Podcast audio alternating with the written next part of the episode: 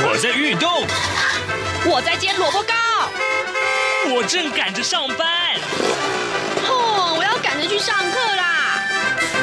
这个时候，我们都在听夏志平制作主持的《早安台湾》。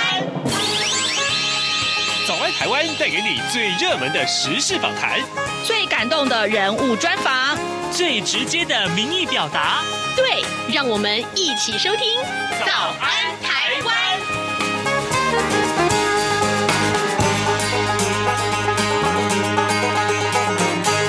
早安，台湾！我是夏志平。今天是二零二二年的三月三号，星期四。今天我们进行刘必荣时间这个单元，待会儿呢为您连线东吴大学政治系刘必荣教授。我们请刘老师深入浅出的要为大家解说最新最重要的国际外文外电。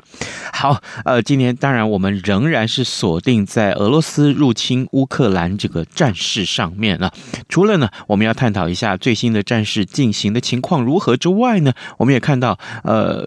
走上谈判桌之后的，呃，俄国跟乌乌乌克兰啊双方，他们到底，呃，会在谈判桌上面使用哪些谈判的技巧？当然，更重要的是各国的反应又如何啊？我们看到瑞士其实已经呃宣布不再中立啊，当然这也是为了对付呃俄罗斯。好，呃，相关的情况呢，我们可以请刘老师为我们来解说啊。在请刘老师啊为我们讨论这个最新的情况之前，我们有一点点时间说一说各平面媒体上面的头版头条讯息。来，我们先先首先来看到《中国时报》和《联合报》上面通通提到的，当然就是呃俄乌战争啊，开战的第八天，俄乌今天要进行第二回合的谈判。呃，拜登美国总统拜登他也呛普廷说啊、呃，要俄罗斯付出代价。就是《中国时报》上面的头版头条讯息，《联合报》上面其实谈到了也是俄乌要展开第二轮的谈判了，但是呢，呃，标题也把呃呃目前的战事最新的状况用简单的图示呢啊做了一些呃说明。我们看到《联合报》的内文呢，俄罗斯呃入侵乌克兰已经一周了啊，那战果不如预期中的俄军调整了战略。加强攻打乌克兰的主要城市，锁定通讯设施，啊，强烈轰炸。呃，战局焦灼之际呢，俄乌双方同意在二号在白俄罗斯跟波兰边境的比亚沃沃维耶扎啊国家公园进行第二轮的会谈。呃，乌克兰紧张的呃。对不起，乌克兰紧急服务署啊，呃，二号也表示说，有一周以来至少有超过两千名的乌克兰平民丧生了。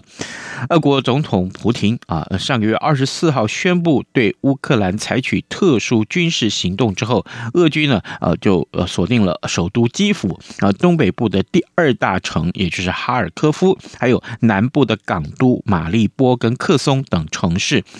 俄国的呃伞兵部队呢，二号也空降哈尔。科夫，呃，包围了，呃，并且爆炮轰了马利波啊，但是呢，呃，逼近基辅的大军却停滞不前，停在距离市区大约三十公里的地方。这也是我们看到联合报为大家所汇整的目前最新的战事。呃，在自由时报上面所提到，则是呃访问团。昨天我们在呃节目中为您讨论到这个话题啊。蔡英文总统昨天接见了美国拜登总统所指派的特使团，面对乌克兰情势啊，蔡总统说，对侵略行为冷眼姑息啊，就是为自己制造更多的威胁。呃，访问团的团长，也就是美国前参谋首长联席会议的主席穆伦，他强调呢，美国反对片面改变现状的行为，透过访台向台湾跟区域盟友传达了美国坚定维持承诺这样的一个看法。蔡呃蔡英文总统昨天就接见了穆伦啊，这样一个特使团的访问。当然，今天呃联合报也把这样的讯息放在头版来显示，这些消息是其实是非常非常重要的。现在时间早晨的七点零四分四十三秒，我们先进一段广告，广告过后啊，我们马上就回到节节目的现场来。从两岸、国际、历史文化与财经等角度透视中国的《这样看中国》节目，每周一到周五晚间九点三十分到十点在中央广播电台播出。如果您对《这样看中国》节目有任何收听想法或意见，欢迎寄信到台北市北安路五十五号，也可以透过电子邮件的方式。节目有两个信箱：二零二零 at rti 点 org 点 tw，或是二零二零零二零三 news at gmail.com。再次谢谢听众朋友们的收听与支持，请持续锁定每周一到周五晚间九点三十分到十点播出的《这样看中国》节目。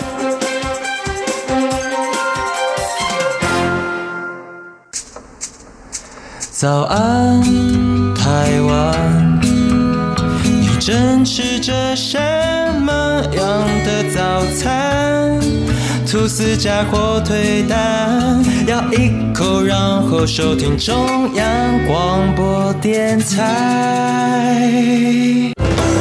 早安，台湾，刘碧荣时间。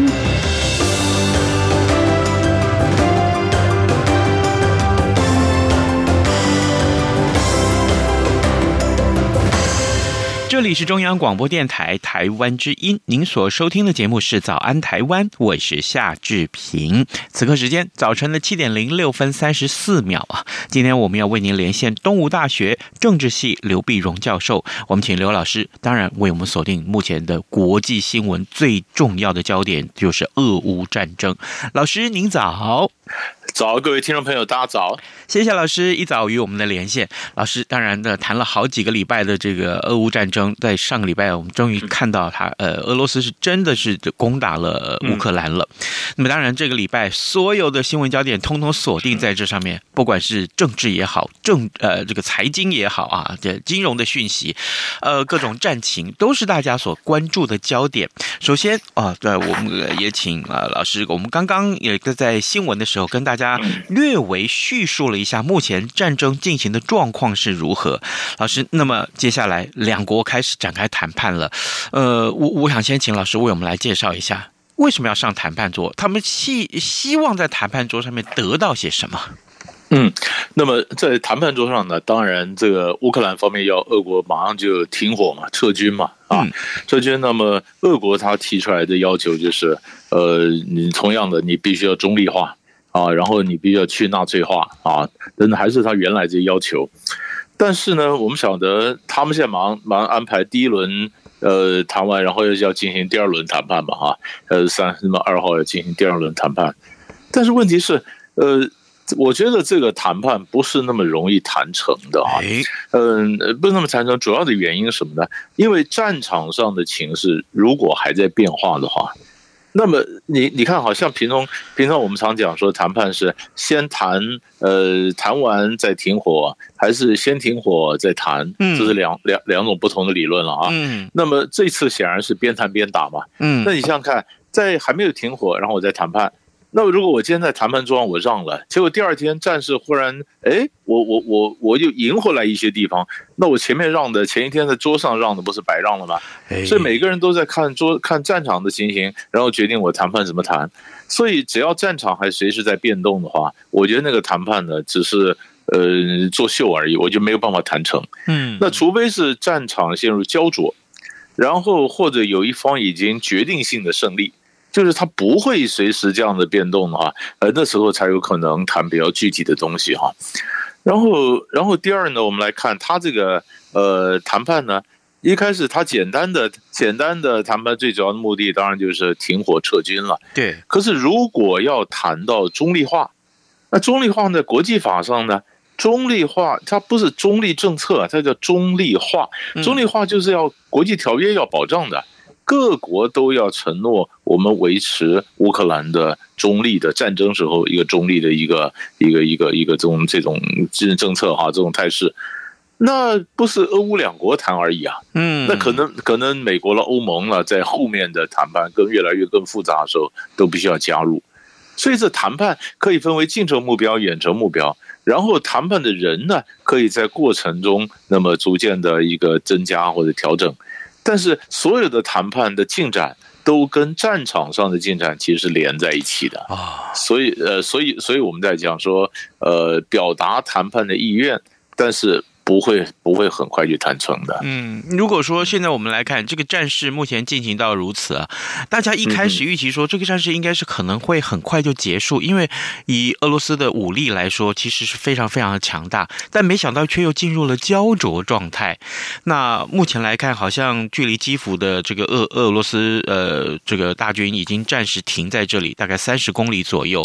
眼前来看，呃，当然呃乌乌乌克兰的军力其实是大家。想象中应该是不如俄罗斯，但各国所呃支援的武器有有发挥作用吗？我们还蛮蛮好奇。其实其实你说这这里面，其实我们我们从外界来看，其实很多东西不懂啊，对，不懂。比如说像西方人在看说，他俄罗斯的空军怎么没有出动啊？对呀，啊啊，你空军没出，那你你你事实上你光是假装说，哎呀，我这个核子武器我要进入被这么警戒状态，嗯，那好像吓人。可是你空军为什么没有动呢？啊，那么那也有美国的军方讲说，俄罗斯的整个协调作战呢，这个能力显示他其实不好嘛，不是外面想的那么强。因为可能普普京呢，可能也想说，哎，我怎么样速战速决哈。那么呃，在国际政治上，我们常讲说，呃，大家喜欢讲速战速决，速战容易，速决不容易啊。一旦你陷入泥淖之中，你很难决，很难速决。可是，在如果现在泥淖之中，为什么很多武器它还不动用呢？这我们就我我们就不太懂了。嗯，啊，不太懂了。这是这是第一个。是。然后第二个第二个呢？其实你你看你看哈，它是基辅那边停下来，但是今天最新的消息是南部的港都啊，对，赫尔松已经陷落了嘛。嗯。啊，就是它陷落了，陷落表示它是想说这切断了乌克兰的这港口，然后往内往内部去去去推，往内部推动。那于是我们就看了。那你说讲的这样的武器啊，现在大家各国的武器都都进来，都进来，呃，那要看了，看武器怎么用啊。但是，呃，但是正这部队没有进来啊。哎，但是其实有一种讲法，说是可能有一些人，呃，号称的这个民族主义者或者什么样志愿者，其实也可能是退休的军人的部队有进来打。所以这里面的消息非常混乱啊。那么呃，也有讲说，呃这是有一点，我觉得可以可以留意。过去你看，像中东啊，如果那边发生冲突的话呢，就有很多回教的圣战士啊，或者极端的穆斯林的，就伊斯兰基本教义派的啊，我到现场打圣战啊，一般也练兵啊什么的。那这次呢，乌克兰跟俄罗斯对抗，也有一些极右派的民族主义者说：“哦，我来，呃，我我我等于号召大家来练兵啊，这就是我们来对抗俄罗斯。”那么就可能就有从芬兰来的，有从法国来的，那也有从乌克兰自己。你看，现在丹麦都说啊，开放他就到前线，你们自愿去帮忙。那这些人如果是极端的民族主义者来，右派的来帮忙。那他只会让整个情势变得更复杂。嗯，你想想看，当大家如果都来帮忙，或者大家的武器都来，然后呢，然后泽伦斯基如果说我我在谈判嘛，呃总要做点妥协吧，要不然要不然你你拿那么容易就是你赢。好了，他如果能做妥协，稍微让一点，展现点弹性，后面的人就说我们老远来帮你，你怎么妥协了？所以他所以这就让他的回旋空间相对变小。嗯，啊。那更何况呢？也有也有这个俄罗斯那边的，就就是不或者白俄罗斯那边就讲说，这些所谓的志愿者什么的，嗯，也不全志愿者，很多是呃这个这个美军啊，或者是欧洲的部队啊，你是退役的，然后你就来帮忙。那这就好像我以前我们看到东乌克兰，呃，俄罗斯说他没有进去啊，但事实上很多没有番号的兵在里面呢，那可能是把他番号摘了，然后自称是民间的兵进来。所以这里面各种消息啊，真真假假。呃，就是就让情势显得很混乱，而焦灼。没错，各位听众，今天早上志平为您连线访问东吴大学政治系刘碧荣教授。我们请刘老师先 在节目的一开始为我们锁定了最新的战情，同时呢也谈看到了呃，在今天就要展开的第二轮的谈判，到底这个谈判要怎么进行？还有谈判的结果容易达成吗？啊，这是我们大家最关注的焦点。接下来我要请刘老师啊，说继续我们来关注这个俄乌战争里。里面我们看到各国的反应，还有制裁。我们那天看到一个消息，就说，呃，瑞士啊，这是一个永久中立国，但是呢，他宣布他不再中立了，为了呢，就是要为呃对这个乌克兰要制制裁，呃呃呃，俄罗斯要制裁，对不起啊。那现在呢，这个他们所有的这个呃俄俄俄罗斯的这些呃呃大亨们哈，还或者说是这些个富豪们，在呃这个瑞士的存款要都被又被冻结了。那另外，当然这个呃。就是俄罗斯啊，向来就是以这个能源的输出为主要的，它的出口大大宗。那现在好像呃，它在这个能源市场里面的一些呃出口会受到限制啊，这是一个。另外还有美国的反应也很重要，所以各国的反应如何？接下来我请这个重点要请教老师。是，那各国呢？其实，其实你看这次的这个整个制裁呢，呃，第一个我们大家最最重要就看到就是西美国啦、欧洲啦，就把一部分俄罗斯的银行踢出了这个 SWIFT 嘛，啊，嗯，就是就是金融的这个这个资讯的这个平台，那就是说你推踢出 SWIFT 以后呢？那就他们这些银行在国际上进行国际的支付啊，什么就变得非常的困难。嗯，啊，不是说完全不能做到，但是是非常的困难，代价很高。等于等于就是等于就是把它从国际金融的，因为我们是全球化嘛，全球化等于从那个国际金融的平台里面把你踢出来啊。所以这跟这跟过去我们的观念完全不一样，因为过去你看。在二零一四年，俄罗斯他兼并了克里米亚之后呢，他也知道呃国际制裁和制裁，所以俄罗斯就说好，你在制裁，那我做好万全的准备，比如说我外汇的储备啊，那我这把它堆了很多钱呐，而且他宁可政府减少支出，但是他要储备这个外汇，他有六百三十个 billion。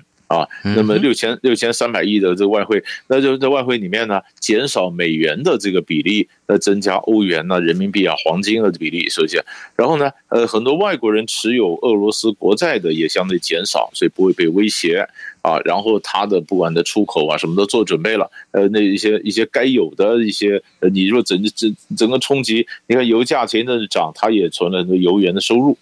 而且我后来发现，不是你现在一下被推出、被推推出 SWIFT 以后呢，你六百三十个 billion 的外汇存底，很多是存在国外的银行里面，国外银行一制裁，你一冻结不能动，然后有些美美元不能卖啊，那它的外汇存底一能动的，但最多只有一半呢。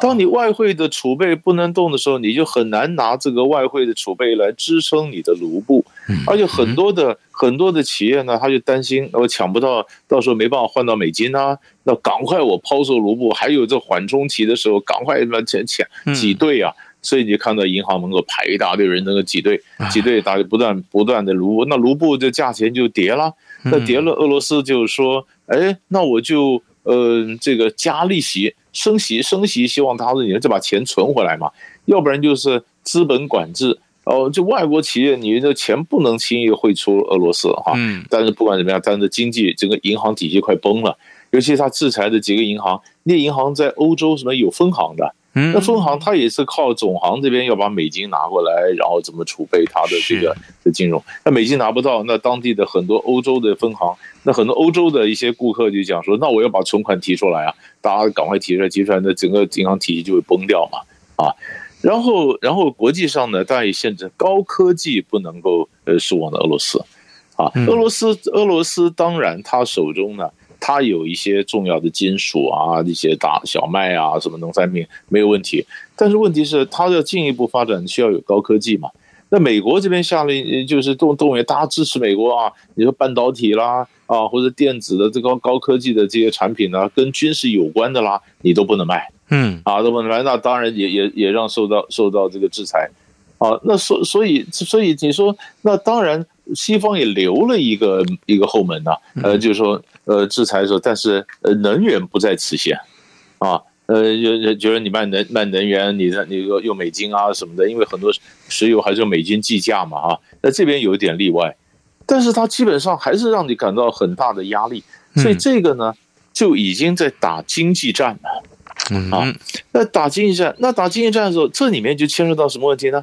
那就那有的国家说，那我如果嗯、呃、不加入，我无所谓，我继续继续这个跟俄罗斯做生意，但美国这边还有二级制裁啊。就是我如果制裁了俄国，那你们贵国还跟俄国做生意，那我也制裁你啊，啊，那么当年孟晚舟就是这样子啊，对，华为华为就是美国制裁伊朗，那你华为卖还卖东西给伊朗，所以我就制裁华为，所以这就让很多中国大陆的企业就陷入两难呢。嗯，那你你说你说我如果那那中国大陆的呃官方的政策就是不支持制裁，嗯啊支持和平，但是不支持制裁，说制裁是没用的。好，那官方说不支持制裁，那你民间企业你还你你敢说我就不卖给俄罗斯吗？那你不是跟北京对着干吗？对啊，你还卖，那你一卖给俄罗斯，那你还想卖到欧美吗？那欧美就制裁你啊？对呀、啊，那很多就是很多很多大陆这些企业，你不要讲别人，什么联想啊、小米啊，连滴滴出行都受到影响啊。啊，滴滴出行，滴滴本来是在俄罗斯是市场有啊，那后来因为现在不是讲的治安的问题吗？治安的问题就是滴滴就就说，那我撤出俄罗斯，因为调查是不是治安外泄啊？嗯，本来要本来要准备离开俄罗斯的，可是现在这种当口，你反而不能离开啊，那不是尴尬吗？离开的话，你表示你不是跟欧美唱和嘛？嗯，呃，哎呀，所以所以这现在整个组国际经济，先不要讲说供应链的问题，那很多厂商啊，大的一些跨国的企业啊，呃，尤其中国大陆的这些企业，就面临一个两难之局了。嗯，那美国呢？呃，今天很多新闻焦点，拜登他发表了国情咨文，当然会不会这个俄罗俄罗斯的情势就是一个最新的一个焦点了？是俄罗斯形势最新焦点。那其实其实这里面呢，当然拜登说大家团结啊。那么《纽约时报》就想说团结，就想团结一一片刻时间也好，因为美国是不太团结的，美国的两极化是。可是你要你你要晓得这个这个呃乌克兰的情势一发生呢。打乱了一盘棋、啊？怎么说呢？打乱一盘，打乱一盘棋。你看，现从美国的美国的政策来讲，嗯，美国三个三连着三任总统，从奥巴马到川普到拜登，他都想把重点转到亚洲啊，嗯啊，那结果这次就是就被这些中中东啊，或者现在乌克兰事情拖着，所以他没办法。就算将来战争结束，他没办法整个转到亚洲来嘛，啊，是，所以这这是这这是这这是第一个部分。第二部分呢，你看俄罗斯提出来要求，你表面表面上看起来就就看着有不同的解释。俄罗斯说：“你看你你北约进逼，你步步欺门踏户到我们家门口了啊！”可是另一方面来讲，说俄罗斯如果要重建这个秩序，他重建他的势力范围，他也告诉芬兰这个国家讲：“你们不准加入北约哈。”嗯，乌克兰就是前车之鉴。当他这样子不断不断变大以后。他似乎又回到过去冷战时候的他的势力范围，前苏联时代的一个一个地图和他的他的状况，那不是又是美国跟呃俄罗斯两个国家变成两极化的一个世界了嘛？那美本来在冷战结束三十年来，美国它就是西方呢，就是东欧这块地方，它的它的地图或它的政治结构很大的变化。你看波罗的海三小国也加入了北约。来看，像波兰的什么加入北约，东欧的情绪有变化。现在呢，一一仗又打回冷战前，而且又回到也觉得那整个东欧的这个新的秩序又被摧毁了。然后更重要的是，我们回忆一下，本来现在重要事情是什么？是气候啊，嗯，气候变迁啊。那拜登国情咨文里面有谈到什么气候吗？没有啊。没有什么大的政策，什么这，所以，所以他本来的一个气候，本来讲的基础建设，本来讲的什么，现在几乎全部都变成乌克兰了，那就是整个的政策的优先顺序，或整个我们刚刚就我讲的一盘棋，国际政治一盘棋，整个就被打乱了。是，当然，所以，所以现在国际上的只剩一条新闻，就是乌克兰了。是不是就变成这样了？好，各位听众，今天早上志平为您连线访问东吴大学政治系刘碧荣教授。我们请刘老师，呃，今天几乎所有的新闻都锁定在呃这国际新闻的最重要的焦点，就是俄乌战争。老师，我们还有一点点时间，呃。嗯在讨论俄乌战争的同时，其实台湾很多媒体是整个神经是纠结起来的。特别是今天我们看到了这个两个美国，一个一个是昨天美国的特使团已经昨天就离开台湾了，那就是拜登总统所派遣的特使团。穆伦当然他的这个呃地位大家也可想而知，呃最重要就是一个官方的特派的团。那另外庞培欧昨天也来到台湾，而且呢呃以他过去反中的立场，那我之所以这么问是想。请教老师说，大家会想说，哎，现在俄罗斯打这个乌克兰，那有一天如果中国打台湾的时候怎么办呢？大家这个联想，呃，我想请教老师，特别请教老师说，这联想是过多了吗？啊，或者说，呃，怎么怎么去解读呢？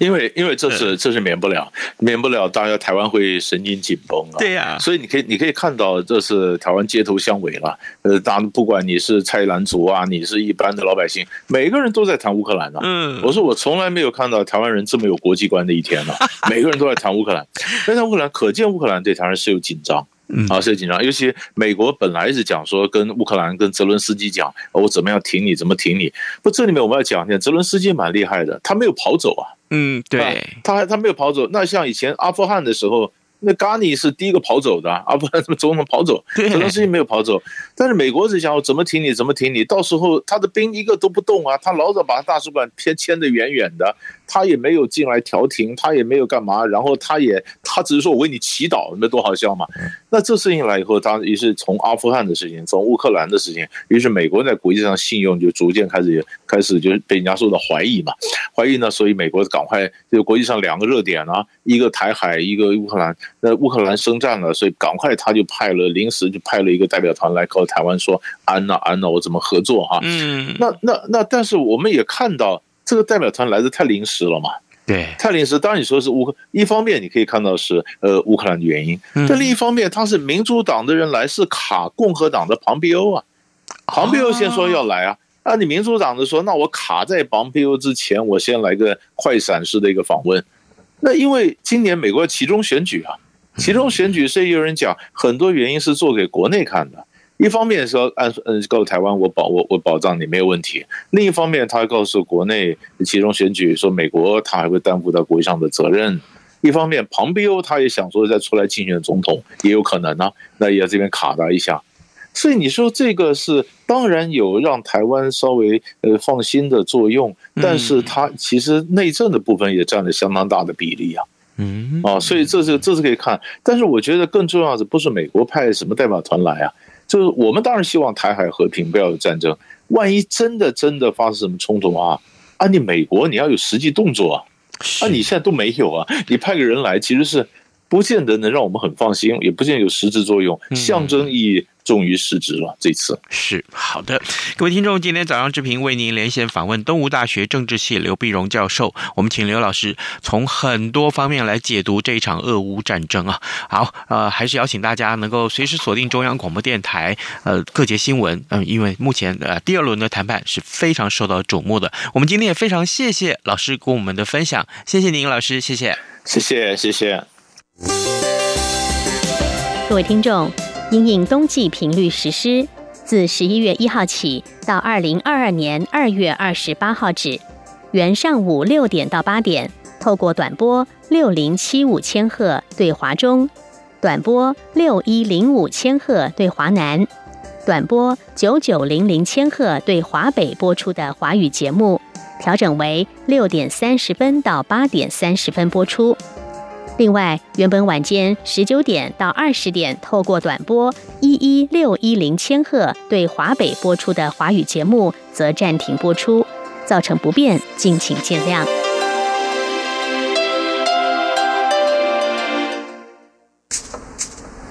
早安，台湾，你正吃着什么样的早餐？吐司加火腿蛋，咬一口，然后收听中央广播电台。早安，暴马仔。